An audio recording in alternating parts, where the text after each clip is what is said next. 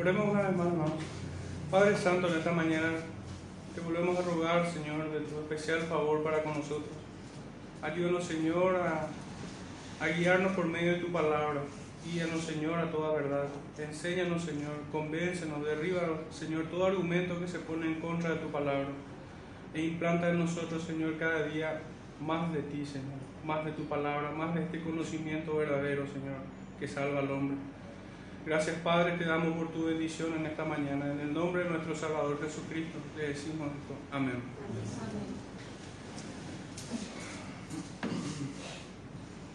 Bueno, hermanos, hoy vamos a estar avanzando un poco de vuelta sobre nuestra, nuestro texto del profeta Abdías en los versículos 15 y 16, para lo cual les pido que se pongan de pie y así reverenciar su palabra. Abdías, versículos 15 y 16, dice así. Porque cercano está el día de Jehová sobre todas las naciones. Como tú hiciste, se hará contigo. Tu recompensa volverá sobre tu cabeza. De la manera que vosotros bebisteis en mi santo monte, beberán continuamente todas las naciones. Beberán y engullirán y serán como si no hubieran sido. Pueden sentarse, hermanos, Señor bendiga su palabra.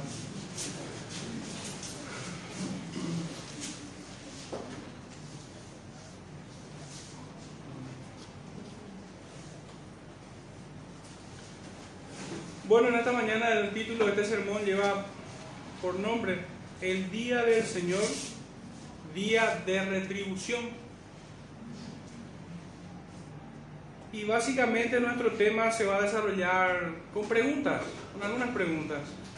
Pero antes de, entrar directamente a esas preguntas, quisiera, a modo de una breve introducción, eh, leer algunos versículos. El primero de ellos es el que encontramos en el texto de Lucas, Evangelio de Lucas, capítulo 17, versículos 26 al 35.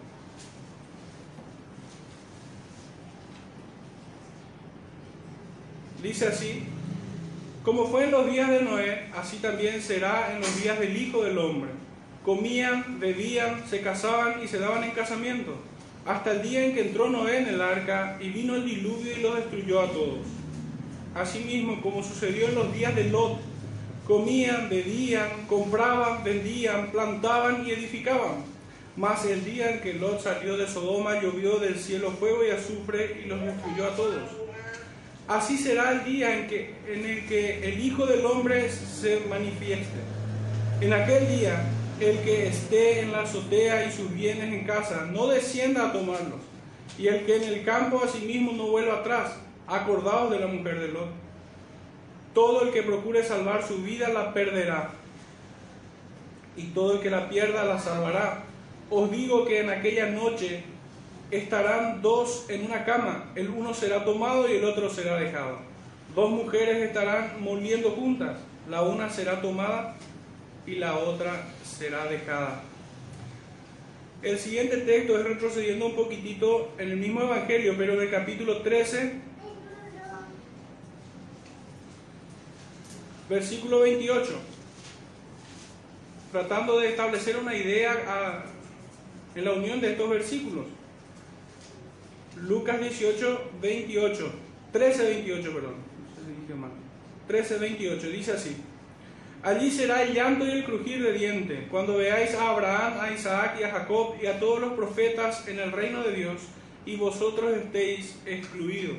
Y finalmente el texto, el último texto en esta introducción es el de Hebreos 9, donde dice así, y de la manera que está establecido para los hombres que mueran una sola vez y después de esto el juicio. Hermanos, básicamente es de esto lo que habla estos dos versículos que hemos leído, 15 y 16 del profeta Abdías.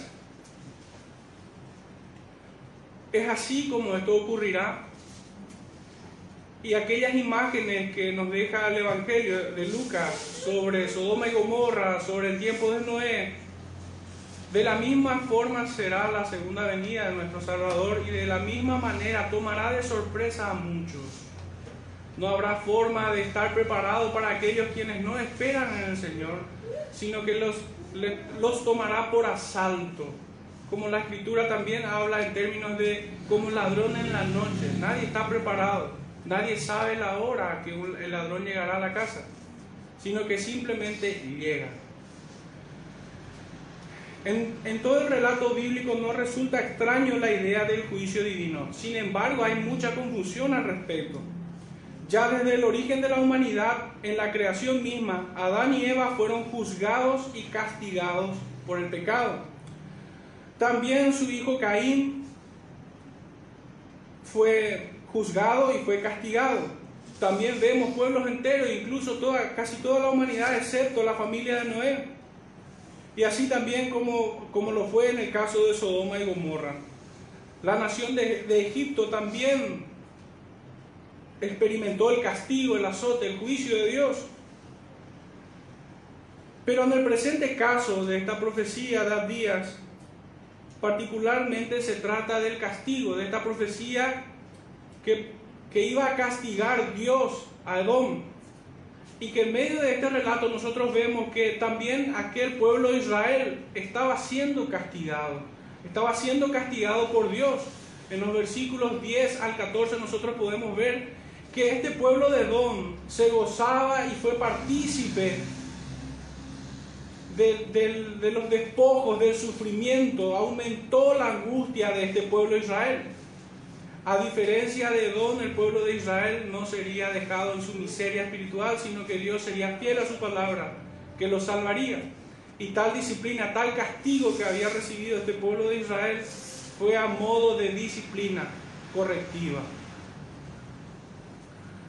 Pero entonces, volviendo al punto, el juicio de Dios, el castigo de Dios no, no es una doctrina ajena a las escrituras, sino que podemos verla desde el mismo Génesis, comenzando por la caída de Adán y Eva y cerrando el libro de Apocalipsis. El juicio de Dios está presente como doctrina en las escrituras, no es algo extraño. Sin embargo, hay mucha confusión, hay mucha confusión al respecto. Volviendo a nuestro versículo de estudio, dice de vuelta, vuelvo a leer, porque cercano está el día de Jehová de esta manera nos presenta aquel juicio final el, profeta. Sobre todas las naciones, ya no solo sobre Edom, que en los primeros versículos de esta, de esta profecía nos muestra de cómo Dios iba a quebrantar a este pueblo. Dice, como tú hiciste, se hará contigo, tu recompensa volverá sobre tu cabeza el concepto de juicio aquí es presentado como una retribución. De la misma manera que Edom había mortificado y había ultrajado a su hermano, al pueblo hermano de Israel, porque ambos eran hermanos, como lo habíamos visto, ellos también serían despojados. Ellos también serían mortificados con las mismas angustias. Frecuentemente el pecado se castiga en el mismo sentido. Si uno ultraja, también este es ultrajado. Uno termina recibiendo la justa retribución como un juicio temporal aquí en la tierra. Pero el contexto de estos versículos más bien nos presenta un juicio apocalíptico, un juicio final. Y este juicio final será similar o podemos ver como un, como un anticipo de aquel juicio que va a recibir todas las naciones y no tan solo Edom. Yo me he hecho cuatro preguntas en torno a esta doctrina. Pudiéramos hacernos, hacernos muchas preguntas, pero creo fundamental cuatro y una, y una más, una final al respecto. En total son cinco. La primera pregunta dice así, ¿en qué consiste esto que llama el profeta el día del Señor? Yo le he puesto como subtítulo Día de Retribución. ¿En qué consiste? ¿O qué es? El Día del Señor es dicho o es escrito muchas veces en las Escrituras. Yo la he contado 23 veces, 19 en el Antiguo Testamento y otras cuatro más en el Nuevo. Si bien aparece en otras partes, en otros, en otros capítulos de las Escrituras, la doctrina, pero no con ese título tan así explícitamente, el día del Señor, el día de Jehová, el día de Cristo. En nuestro versículo es el 15, día 15, y nos presenta el día del Señor como la recompensa que volverá sobre su cabeza. Ahora estamos intentando responder a esta pregunta de qué es o en qué consiste el día del Señor. Recompensa volverá sobre tu cabeza y en otras traducciones dinámicas dice retribución o caerá tu merecido. Caerá sobre ti tu merecido. Aquello que te lo ganaste, el justo castigo. En el profeta Joel, capítulo 1, versículo 15, dice, ay del día, día de destrucción el día del Señor, de esa manera lo cita. Soy de los que creen que las palabras y las ideas son definidas por la propia escritura y es por eso que voy a estos versículos para tratar de responder a la pregunta, ¿qué es el día del Señor? El profeta Abías dice recompensa, retribución, tu merecido, caerá tu merecido sobre ti. En el profeta Joel, capítulo 1, verso 15, dice, ay del día, día de dolor, día de destrucción. En el capítulo 2 del mismo profeta Joel, capítulo 2, verso 1, dice, sonido de guerra, sonido de trompeta, tiemblen, está cercano. En esas palabras empieza a desarrollar esta idea del día del Señor. En el capítulo 2, pero versículo 11 dice, su orden será ejecutada día grande y muy temible, nadie podrá soportarlo. En el capítulo 2, pero ya en el verso 31, dice, calamidades, cosa espantosa, es lo que va a ocurrir allí. Y por último, ampliamente es el profeta Joel es el que desarrolla en toda su carta prácticamente, en todo su escrito desarrolla el concepto del día del Señor, el día de Jehová, y dice en el capítulo 3, verso 14, lo último que dice al respecto, está cercano. Sin embargo, nuestra humanidad y también, de alguna manera, mucho cristianismo, vive como si fuera que esto nunca va a llegar, como si fuera que esto no va a ocurrir. Y por las palabras de los profetas hemos visto de que esto se ejecutará es una orden. Esto sí va a ocurrir. Y de la misma manera que el Señor prometió quebrar a Edom, con la misma firmeza el Señor va a cumplir este juicio final a todas las naciones, a todos los hombres. El profeta Amós capítulo 5 versículos 18 y 20 dice, ay de los que desean tal cosa, como desear aquel día es imposible. Habrá dolor, habrá, habrá destrucción, habrá retribución. Y todos sabemos que hemos acumulado nuestras cuentas. El hombre sabe que ha amasado como, como herencia en los cielos. Y es pecado. Y recibirá la justa retribución. Eso es lo que nos enseña también el texto de Hebreos capítulo 2. Es necio el hombre que, considera la muerte o que considera aquel día como si nada, como cosa anhelable incluso. Como hay gente que incluso desafían a la muerte. Muchas veces en palabras arrogantes como no temiendo aquel día.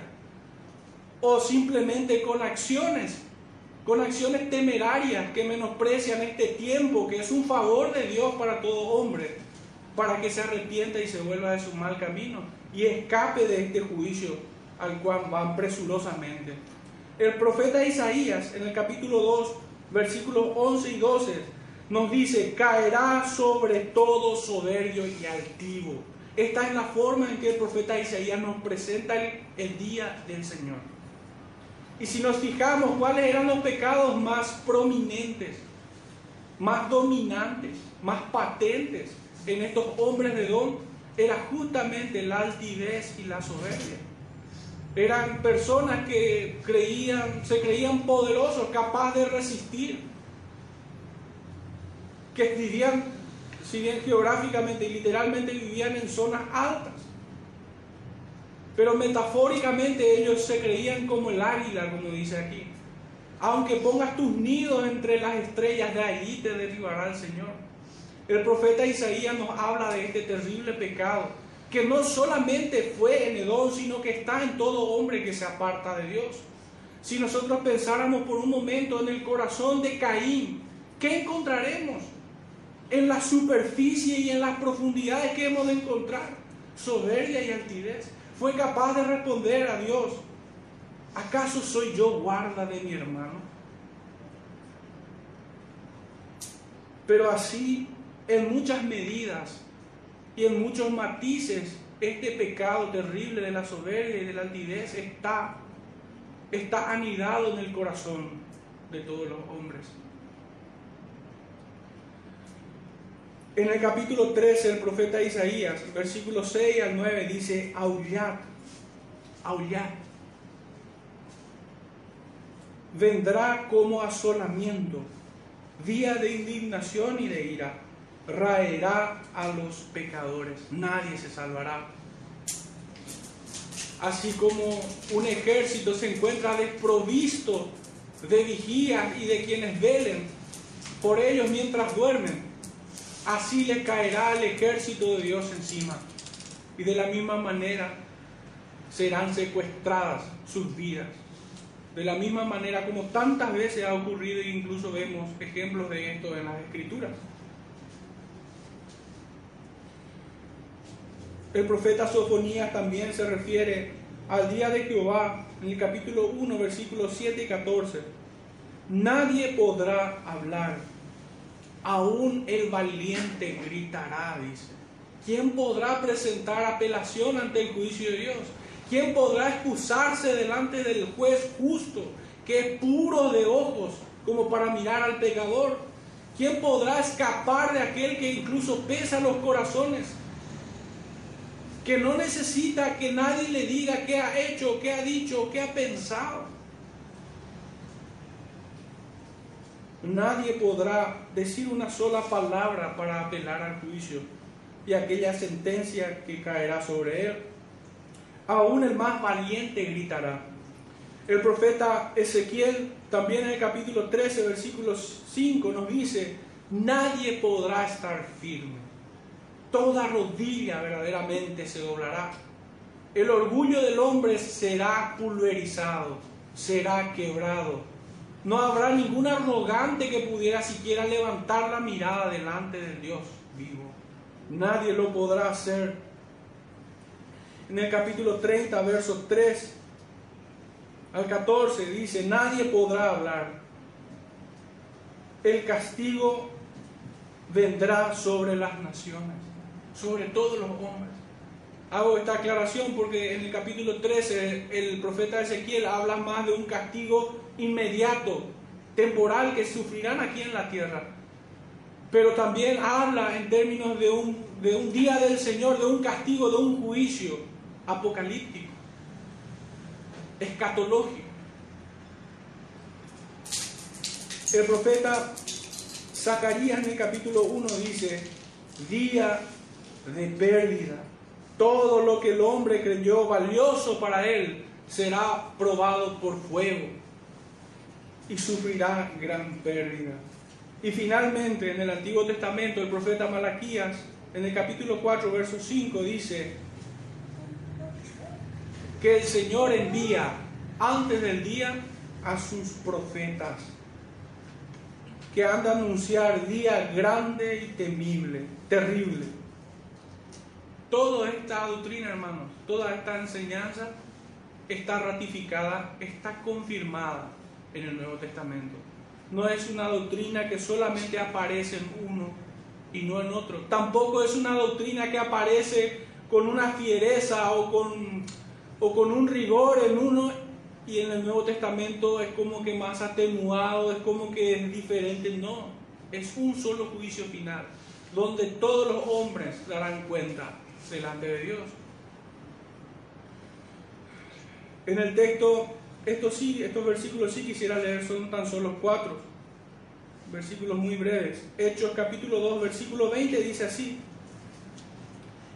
El sol se convertirá en tinieblas y la luna en sangre antes que venga el día del Señor, grande y manifiesto. El día del Señor grande y manifiesto. Pero acá nos habla un poco de, de algunas circunstancias climatológicas, de, de, cómo afectaría esto al tiempo. Y, si, si viéramos en detalle todos aquellos versículos que hemos visto, es una característica que aparece en cuanto a este, a este juicio, a este día del Señor, un juicio escatológico. Siempre aparece, previo a todo esto, señales. Está cargado de ese detalle, estas profecías. La siguiente que encontramos es en Primera Tesalonicenses capítulo 5, versículo 2. Dice así, porque vosotros sabéis perfectamente que el día del Señor vendrá así como ladrón en la noche. Decía nuestro texto que engullirán, ellos beberán el juicio de Dios y engullirán y serán como si no hubieran sido. Vendrá de sopetón, raerá con ellos y, los atontará. Será demasiado para ellos. La ira del Señor sobre estos rebeldes será interminable. Ellos no podrán escapar. Ellos no, no podrán escapar. A la manera que un hombre desprevenido en la orilla del mar le cae un tsunami encima. No podrán hacer nada. La siguiente cita es la que encontramos en segunda de Tesalonicenses, capítulo 2, versículo 2. Dice, que no os dejéis mover fácilmente de vuestro modo de pensar, ni os conturbéis ni por espíritu, ni por palabra, ni por carta como si fuera nuestra, en el sentido de que el día del Señor está cerca. Habíamos dicho, hermanos, en los sermones anteriores que, que tal juicio de Dios nosotros pudiéramos verle en una manera como un cuidado que Dios tiene de su pueblo, como un gesto de amor. Porque imagínense que una persona esté sufriendo y no tenga esperanza de que el, el victimario, el asesino, el criminal, no sea juzgado, no sea aprisionado y no sea castigado. ¿Cuál sería la esperanza de, de la víctima, de aquellos que padecen? No habría ninguna. Pero el creyente sabe de que los malos tendrán su día, de que esto acabará. La iglesia debe estar segura en esta doctrina de que aquel día ha de venir. Y para nosotros debe ser como el tiempo en el que los enemigos serán encarcelados definitivamente y pagarán por sus delitos. Si bien nosotros de ninguna manera debemos procurar de que estas personas vayan al infierno, sino más bien debemos procurar para que ellos también escapen, así como nosotros hemos escapado. Y la última cita es el que encontramos en segunda de Pedro, capítulo 3, versículo 10. Dice así, pero el día del Señor vendrá como ladrón en la noche, en el cual los cielos pasarán como grande estruendo, y los elementos ardientes serán deshechos y la tierra y las obras que en ellas hay serán quemadas. Tremendo, realmente. Entonces, ¿qué es el día de Jehová? Es un día de retribución, primeramente.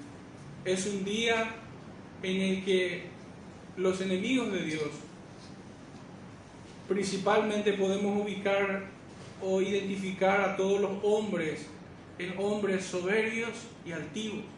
De hecho que nosotros conocemos aquel versículo que dice que Dios resiste al soberbio. Dios resiste al soberbio y da gracia al humilde. Da gracia al humilde. Todo hombre soberbio delante de Dios será quebrantado en aquel día. Recibirá el justo castigo, ni más ni menos. El juez justo dictará sentencia sobre ellos es día de retribución, de juicio y de castigo. En el libro de los Salmos, capítulo 73, versículo 18, dice así. Ciertamente lo has puesto en deslizaderos, en asolamientos lo harás caer. El Señor los llevará a ese juicio. Nadie podrá escapar. Nadie podrá resistir y huir de este castigo. El profeta Isaías también, en el capítulo 66, versículos 15 y 16, dice así, porque he aquí que Jehová vendrá con fuego y sus carros como torbellino, para descargar su ira con, con furor y su reprensión con llama de fuego, porque Jehová juzgará con fuego y con su espada a todo hombre, y los muertos de Jehová serán multiplicados.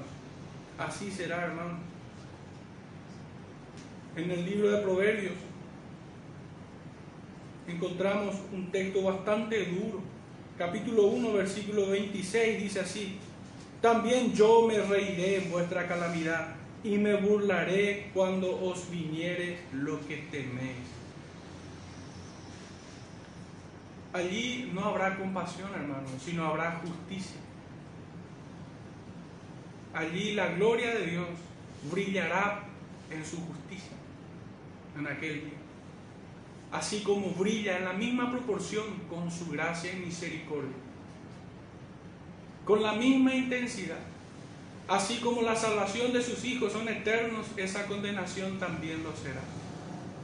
Será eterna. Condenación eterna en el infierno, que arde con fuego y azufre, será la paga. Dios está airado contra el soberbio y altivo.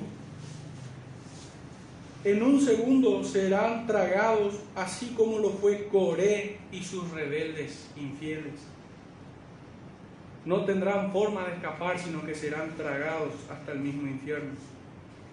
Como los pobladores de Sodoma, que andaban aturdidos por sus pecados, caerá sobre ellos fuego y azufre y los consumirá eternamente. Nunca dejará de ser. Allí no hay obra que el ser humano pudiera hacer, ni forma de religión que pudiera aplacar su incontenible no habrá forma de presentar soborno delante del Señor. Y uso esta palabra porque muchos hombres tienden a la religión como un mecanismo de soborno. Hasta aquí, hermano, he intentado responder a esta pregunta. ¿De qué es el día de Jehová? El día de Jehová es aquel día en que Él juzgará y pagará a cada hombre lo que merece día de retribución, día de juicio y de castigo.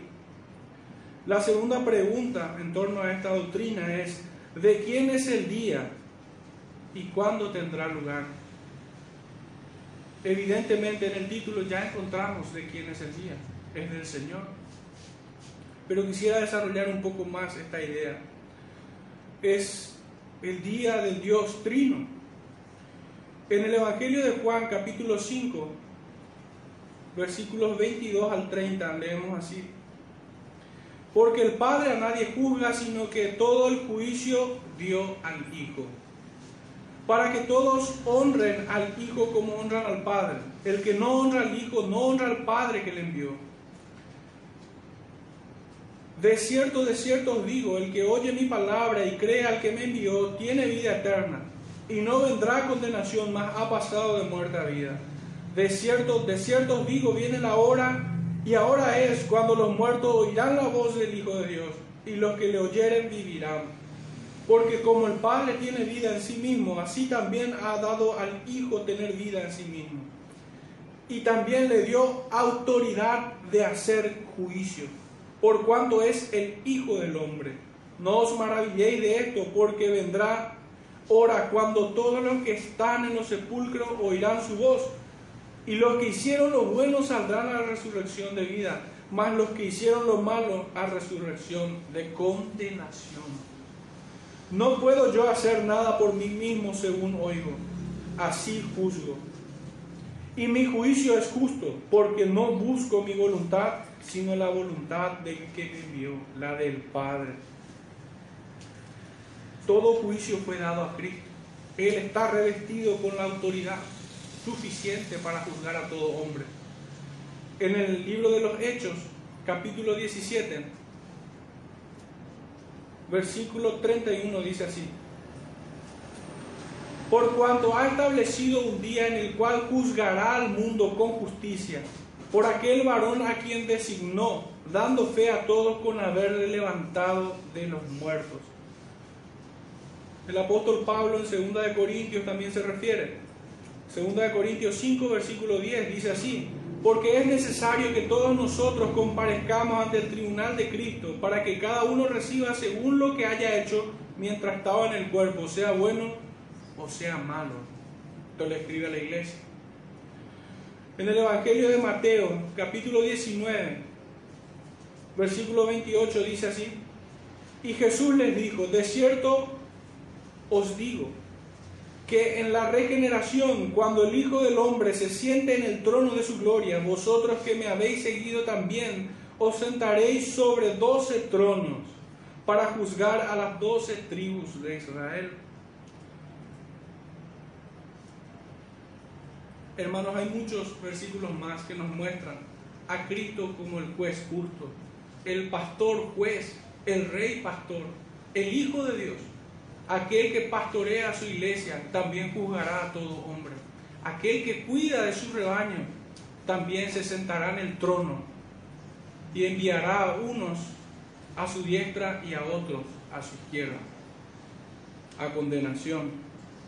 En cuanto al día, debo decir que sí existe un día, sí hay un punto en la historia elegido por la soberana voluntad de Dios pero que al hombre no le es dado conocerlo.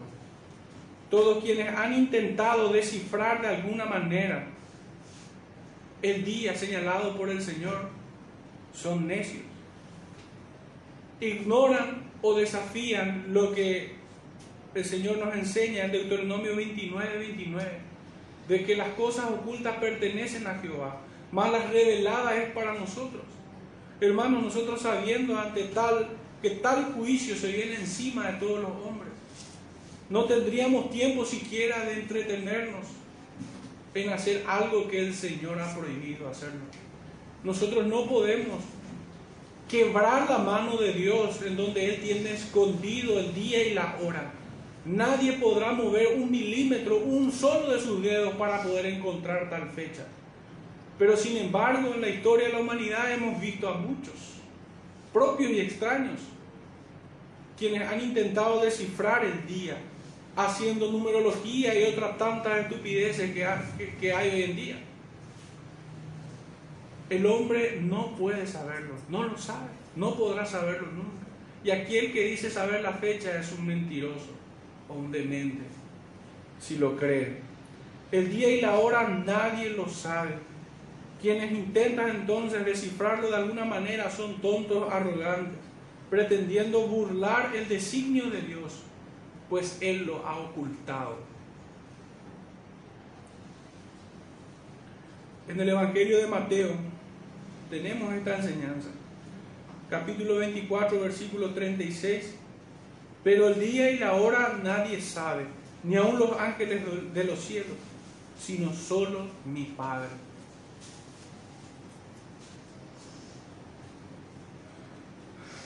Pero sí sabemos que ocurrirá. Y el Señor nos ha dicho que será como en tiempos de Noé. Esos fueron los primeros versículos. El primer versículo con el cual hemos hecho la introducción. El día de Jehová, el día del Señor, será como en días de Noé. La humanidad estará entretenida en sus pecados. El hombre estará entretenido en sus placeres. Muchos intentarán incluso buscar hacer bien a la humanidad. Hoy tenemos cuántas organizaciones que pretenden de que la, tierra nunca se acabará. Otros incluso intentan encontrar la fórmula de, la eterna juventud para nunca morir. Pero ciertamente ocurrirá. Es por todos estos engaños de Satanás que el hombre no estará prevenido, sino que le caerá encima, así como en aquellos días. La iglesia debe pararse como Noé, pregonero de justicia, anunciando el justo juicio de Dios, para que los hombres puedan buscar esa puerta angosta por donde escapar del juicio de Dios y así subir al arca esta puerta es Cristo únicamente. El hombre sumido en su miseria espiritual será sorprendido, no estará preparado y ya nada podrá hacer. Respondiendo a la segunda pregunta de, de quién es el día y cuándo tendrá lugar, es de Dios mismo. El Padre ha dado todo juicio al Hijo, a Cristo. Hay un día señalado en la historia. Hay un día escogido por Dios en el que Él ejecutará su juicio. El juicio final a todos los hombres. Pero ese día no lo sabemos. ¿Cuándo será? Sí sabemos, el Señor nos ha advertido que será como en tiempos de Noé. Y que el hombre ya después de estar en ese momento nada podrá hacer. La tercera pregunta que me hice fue quiénes serán llamados en aquel día. También ya lo hemos dicho, todos los hombres. En nuestro texto dice todas las naciones, de la manera que Edom fue castigado. También todas las naciones, todos los hombres, dicen los profetas, todo hombre será juzgado. Y nuestro texto más directo es el de Hebreos 9:27. Está establecido que el hombre muera una sola vez y después de esto el juicio. El apóstol Pablo en el libro de Romanos, capítulo 14, versículo 10 al 12, dice, pero tú, ¿por qué juzgas a tu hermano? O tú también, ¿por qué menosprecias a tu hermano? Porque todos compareceremos ante el tribunal de Cristo. Porque escrito está, vivo yo, dice el Señor, que ante mí se doblará toda rodilla y toda lengua confesará a Dios de manera que cada uno de nosotros dará a Dios cuenta de sí. También en 2 de Corintios 5, 10 y en 1 de Pedro 4, 5 nos habla en el mismo sentido. En 2 de Tesalonicenses, capítulo 1, versículos 6 y 7 dice, porque es justo delante de Dios pagar con tribulación a los que os atribulan el día del Señor, día de retribución. Aquellos quienes han pecado en contra de su hermano como Edom recibirán el mismo pago. Nadie escapará de esta sentencia. Y a vosotros que sois atribulados, daros reposo con nosotros, cuando se manifieste el Señor Jesús desde el cielo con los ángeles de su poder. Y por último, en el Evangelio de Mateo capítulo 25 tenemos texto más detallado acerca de este momento. Mateo 25, versículos 31 al 46. Cuando el Hijo del Hombre venga en su gloria y todos los santos ángeles con él, entonces se sentarán en su trono de gloria y serán reunidas delante de él todas las naciones. Apártalos unos, apartándolos unos de otros como aparta el pastor las ovejas de los cabritos. Es aquí donde nosotros vemos al pastor rey, aquel que se sienta en el trono. Es el pastor que apartará las ovejas a su derecha y a los cabritos a su izquierda. Pero no solamente es el rey pastor, también es el rey juez. También es aquel que enviará a condenación Versículo 34. Entonces el rey dirá a los de su derecha, venid benditos de mi Padre, heredad del reino preparado para vosotros desde la fundación del mundo. Porque tuve hambre y me disteis de comer, tuve sed y me disteis de beber, fui forastero y me recogisteis, estuve desnudo y me cubristeis, enfermo y me visitasteis, en la cárcel y vinisteis a mí. Entonces los justos le responderán diciendo, Señor, ¿Cuándo te vimos hambriento y te sustentamos? ¿O sedientos y te dimos de beber? ¿Y cuándo te vimos forastero y te recogimos? ¿O desnudo y te cubrimos? ¿O cuándo te vimos enfermo o en la cárcel y vinimos a ti? Hermanos, ¿cuál es el corazón que vemos aquí en estas personas? Quienes son llamados ovejas del Señor. Ven a hombres pobres de espíritu, humildes, que no, no encuentran mérito alguno en haber hecho algo bueno para otros, porque entienden de que el Señor ha puesto en ellos el querer como el hacer, y aún ha preparado el camino de buenas obras para que pudieran andar en ellas. Estos hombres, quienes son llamados hijos del Padre Celestial, ovejas de su Padre, de, su prado, son ovejas humildes. Y ellos no se sienten al punto que no, no, no se creen merecedor de que el Señor les reconozca tales obras. Y respondiendo el rey les dirá, de cierto os digo que en cuanto lo hiciste a uno de estos mis hermanos más pequeños, a mí me lo hiciste. Entonces dirá lo de su izquierda, el contraste más absoluto. Apartados de mí, malditos al fuego eterno, preparado para el diablo y sus ángeles, porque tuve hambre y no me disteis de comer, tuve sed y no me disteis de beber, fui forastero y no me recogisteis, estuve desnudo y no me cubristeis, enfermo y en la cárcel y no me visitasteis. Entonces también ellos responderán diciendo, Señor, ¿cuándo te vimos hambriento, sediento, forastero, desnudo, enfermo o en la cárcel y no te servimos? Cuánta jactancia hay aquí, cuánta soberbia siquiera para responder al Señor, sabiendo que en sus propios corazones ellos son expuestos como culpables de engaño, ellos nunca han servido al Señor. Hoy nosotros pudiéramos creer que hombres impíos sirven al Señor con obras de caridad, pudiéramos pensar que criminales narcotraficantes, haciendo obras de caridad sirven al Señor, el Señor les dirá, no, malditos, malditos. La historia cuenta innumerables, de innumerables personas, gente impía y tenebrosa, que han hecho el aparente bien, una buena obra para los menos favorecidos. Pero esas no son las obras que el Señor les reconoce a ellos como buenas obras. Es por esto que estos hombres pudieran decir, cuando no te servimos?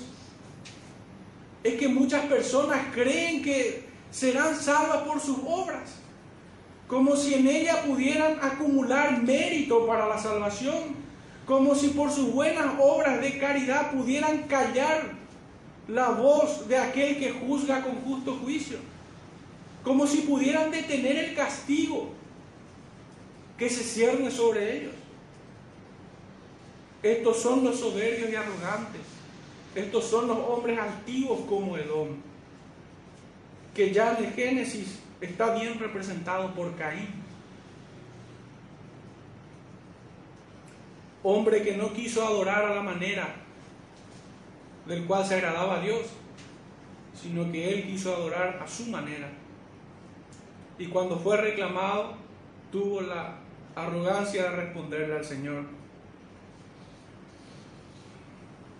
Tantos los salvos, los creyentes, como los condenados incrédulos, darán cuenta delante de aquel que vive y reina.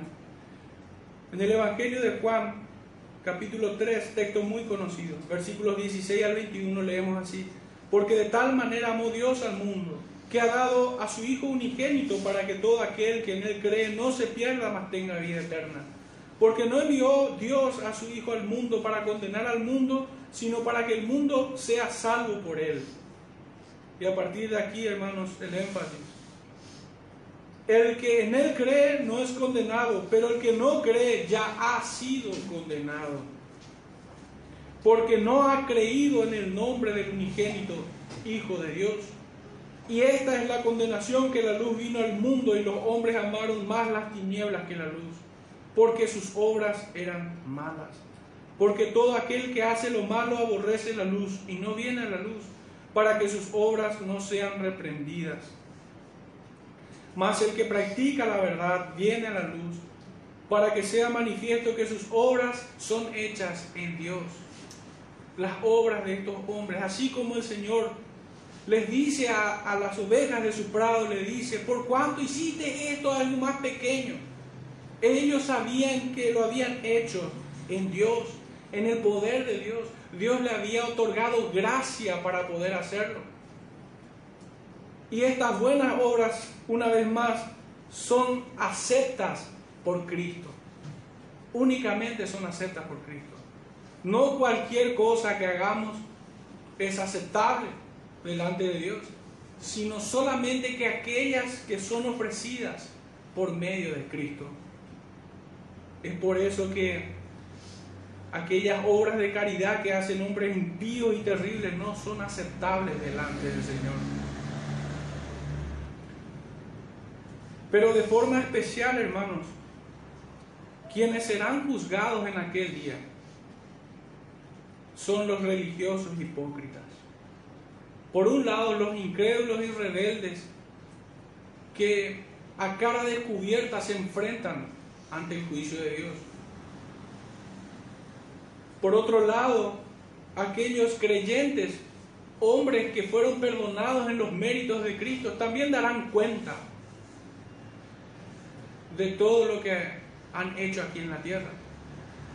Pero no tendrán el mismo destino que los anteriores, sino que irán al seno del Padre, al seno de Abraham. Pero hay un tercer grupo que notablemente, marcadamente el Señor es como que le pone mayor cantidad de fuego y azufre encima. Estos son los religiosos hipócritas. Estos son aquellos que no entran y tampoco dejan que otros entren.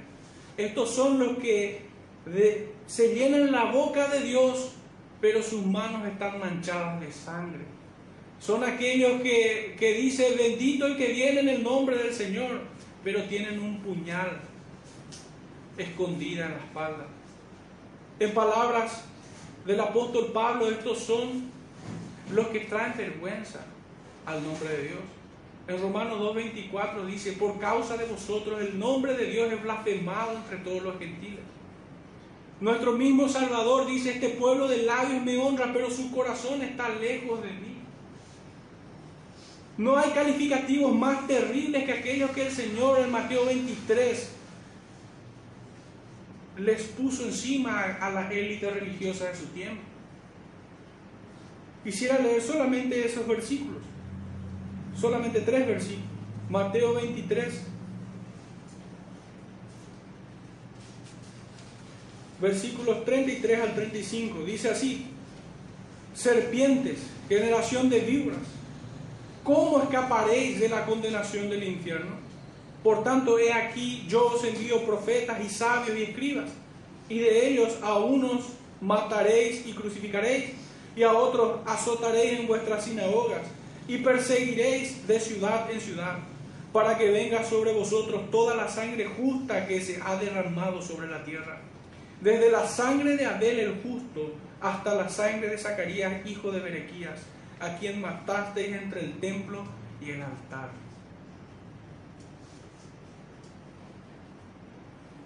Ya no lo voy a leer, pero conocen el texto. Seguramente vendrá fácil a la memoria el de Hebreos 10, 26 al 31 donde terriblemente se amenaza a aquellos que toman por inmunda la sangre del pacto en el cual fueron santificados. Después de haber recibido el conocimiento de la verdad, pecan voluntariamente. Entiéndase con deleite. Su corazón anhela y no, se, no, no siente, no se contrista el corazón después de pecar. El texto termina diciendo horrendas cosas es caer en manos del Dios vivo. Hay un especial énfasis en cuanto a este grupo. ¿Quiénes son o quiénes serán llamados en aquel día? Yo lo dividiría, en tres. Aquellos incrédulos y rebeldes que a cara descubierta se rebelan ante Dios. También su pueblo si bien tiene el perdón de sus pecados en los méritos de Cristo, también dará cuenta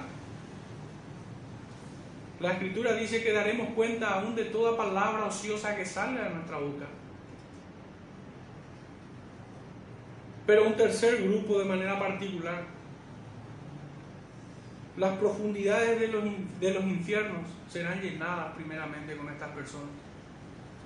Aquellos que se, que se creían primeros serán postreros e irán a condenación. La cuarta pregunta en torno a nuestro tema. Me he preguntado a la luz de todos estos versículos y, pudiera hacer una pregunta retórica nada más, ya después de todo lo que hemos avanzado. ¿Escapará alguno? Ciertamente ninguno. Y he tomado una frase de Thomas Watson para describir un poco a todos aquellos que creen que escaparán. La aparente paz que el pecador tiene no proviene del conocimiento de su felicidad, sino de la ignorancia del peligro en el que está. Hay mucha gente que vive como enajenada mentalmente, que cree que la vida no se le acabará. Muchos creen de que la muerte está lejana, de que siempre tendrá oportunidad.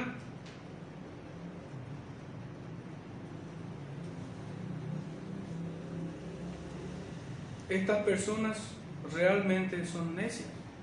También es cierto que muchos se engañan a sí mismos con mentiras. Están muy predispuestos a creer cualquier cosa que elimine la eternidad, el juicio sus pecados y si fuera posible al Dios mismo, si fuera necesario aún así. Esas son las mentiras a las que el hombre recurre para evadir esta, esta sentencia, este juicio, apelando a fantasías ilusorias acerca de la eternidad del alma, como si fuera que morimos y ya no hay más, ya no hay nada más, más allá de la materia no hay más nada como si fuera que el alma fuera aniquilada, que después de la muerte ya no hay nada que esperar. Otros se hacen de la idea de un Dios con minúscula, incapaz de aplicar su justicia y condenar al pecador. Ah, se hacen la idea de un Dios débil, de un Dios que no tiene la fuerza ni la autoridad como para condenar y castigar y otros más presuntuosos se autoatribuyen derechos que les pudiera hacer evitar esta condenación y llevarlos al cielo por sus propios méritos, pues según ellos se lo han ganado y Dios no podrá negárselo. Sin embargo, en aquel día no habrá fuerza ni sabiduría humana que resistirá el juicio de Dios que caerá sobre ellos estrepitosamente. Es notable, hermano, yo incluso llegué a reírme cuando viendo una serie justamente de, de narcotraficantes. Era una serie que lo había visto hace muchos años.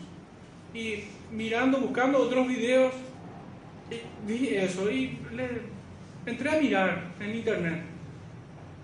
Y nunca me había percatado de esto así, tanto como ahora, nunca me chocó tanto, al punto que mi indignación se convirtió en risa, en burla. Pero estos hombres, sicarios, asesinos de narcotraficantes, se encomendaban a Dios para poder lograr sus crímenes.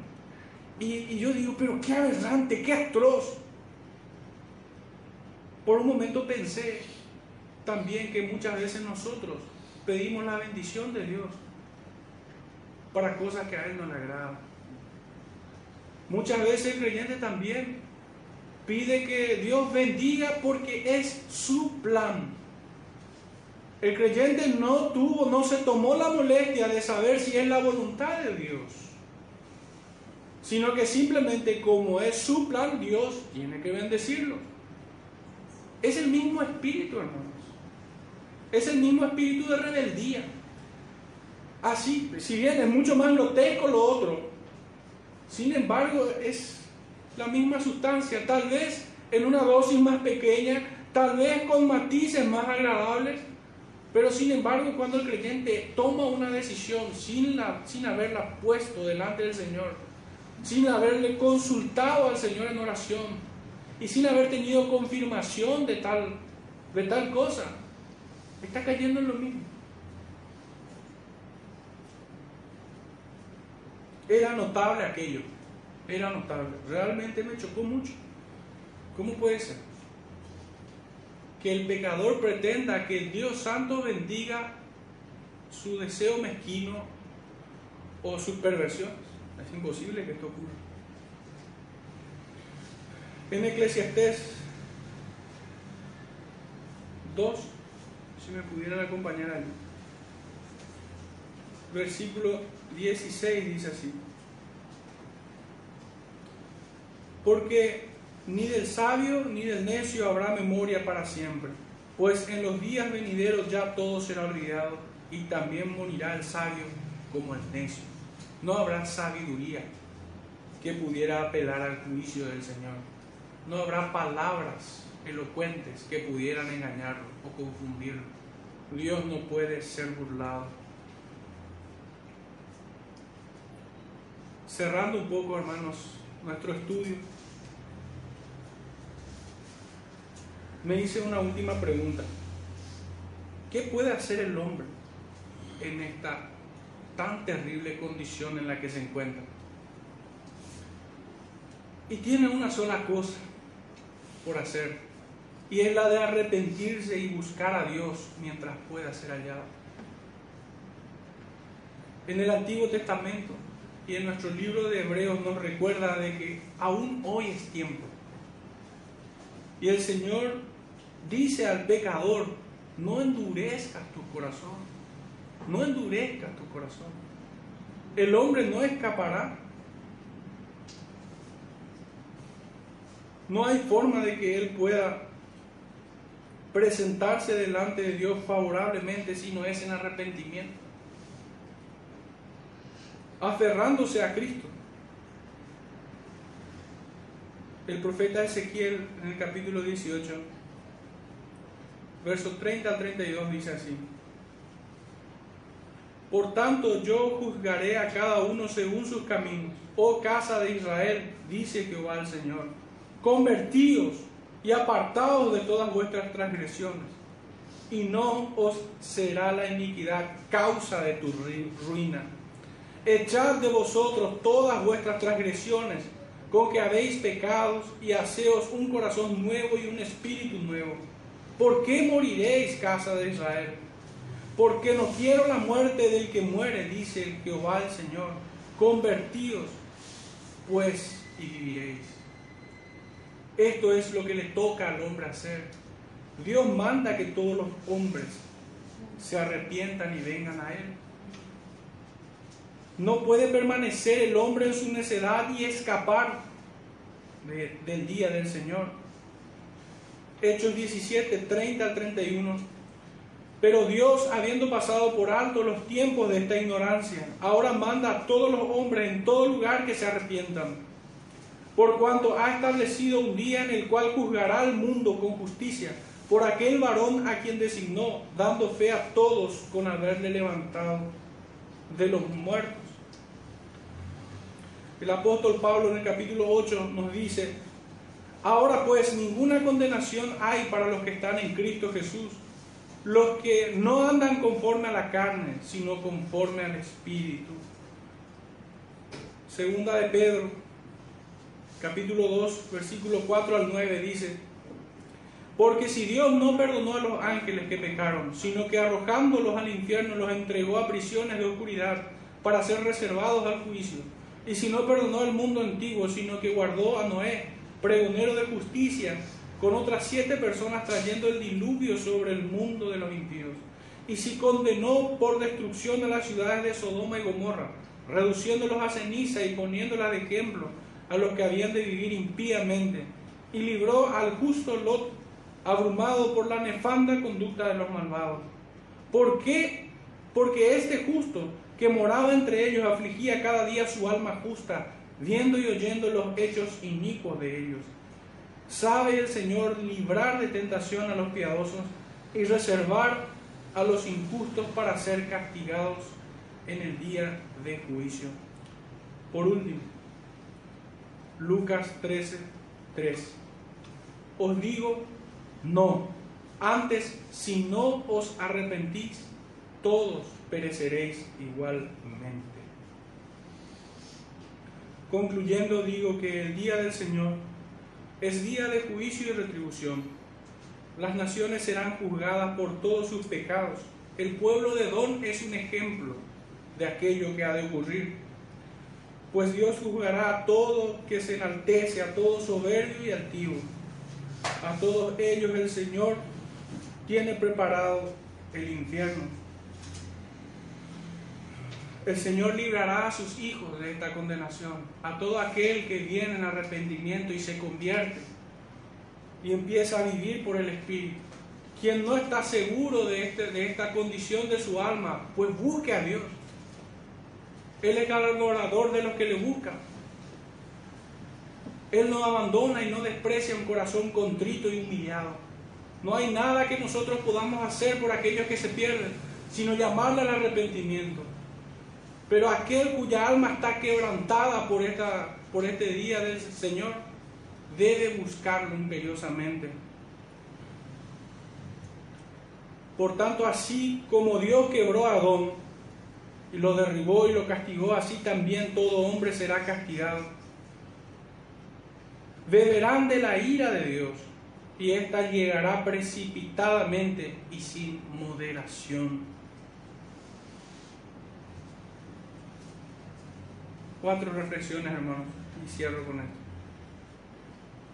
En primer lugar, esta doctrina del Día del Señor a nosotros debe llevarnos a meditar acerca de la condición de nuestras almas. Debemos hacerlo. Es un mandamiento apostólico. El apóstol Pablo nos dice en su carta a segunda de los Corintios, capítulo 13, verso 5, que nos examinemos si estamos en la fe. debemos examinarnos si verdaderamente estamos en Cristo. No debemos ser livianos en este examen. Segundo, debemos llevar, llevar una adoración a una adoración profunda al Señor. Pues así como la inmensidad de su ira e indignación para condenar, así de inmenso es su amor para perdonar. Y fue con este perdón inconmensurable con el que nos abrazó. En la medida que nosotros sepamos entender la justicia y el juicio de Dios, podremos también exaltar su gracia y su favor para con nosotros, viles pecadores. Las personas que no consideran el justo juicio de Dios en su justa dimensión, tendrá poco valor para ellos la salvación. Cristo será reducido. Sin embargo, cuando nosotros exploramos esta doctrina tan terrible, podemos saber de dónde nos sacó el Señor, cuán grande fue el precio que Él pagó. Tercero, debemos sentir gran compasión y compromiso con todos aquellos quienes hoy van camino a condenación eterna. Será bueno tener el mismo sentir que hubo en Cristo cuando con aquel a quien sanó la oreja, a quien Pedro le había cortado, este venía para apresarlo, pero sin embargo el Señor lo sanó, lo restauró. Y de la misma manera que Cristo rogó al Padre para que no se tomase en cuenta los pecados de ese pueblo, aquellos que lo habían crucificado y lo, y lo habían matado. Perdónalos, no les tomes en cuenta. Ese debe ser el sentir que debe estar en nuestros corazones para con todos aquellos que se pierden. Y por último, y más provechoso será para todos nosotros el saber que Dios juzgará a su pueblo y que al que se le da mucho, mucho se le demandará también. El Señor nos ayuda, hermanos, en este peregrinaje al cielo. Oremos. Padre Santo, te damos gracias. Te damos tantas gracias, Padre, por Cristo. Gracias, Padre, por, por habernos rescatado, Señor, de esta condenación tan terrible.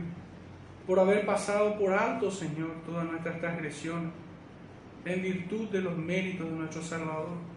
Pues sabemos, Señor, que en sus llagas hemos sido curados nosotros. Y en su muerte hemos sido reconciliados contigo, Padre. Estamos inmensamente agradecidos por tu favor.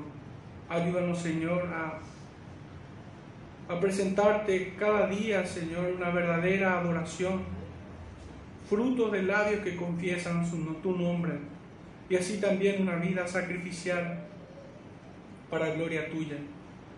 Te rogamos, Padre, que bendiga a tu iglesia en esta mañana, en el nombre de nuestro Salvador Jesucristo. Amén.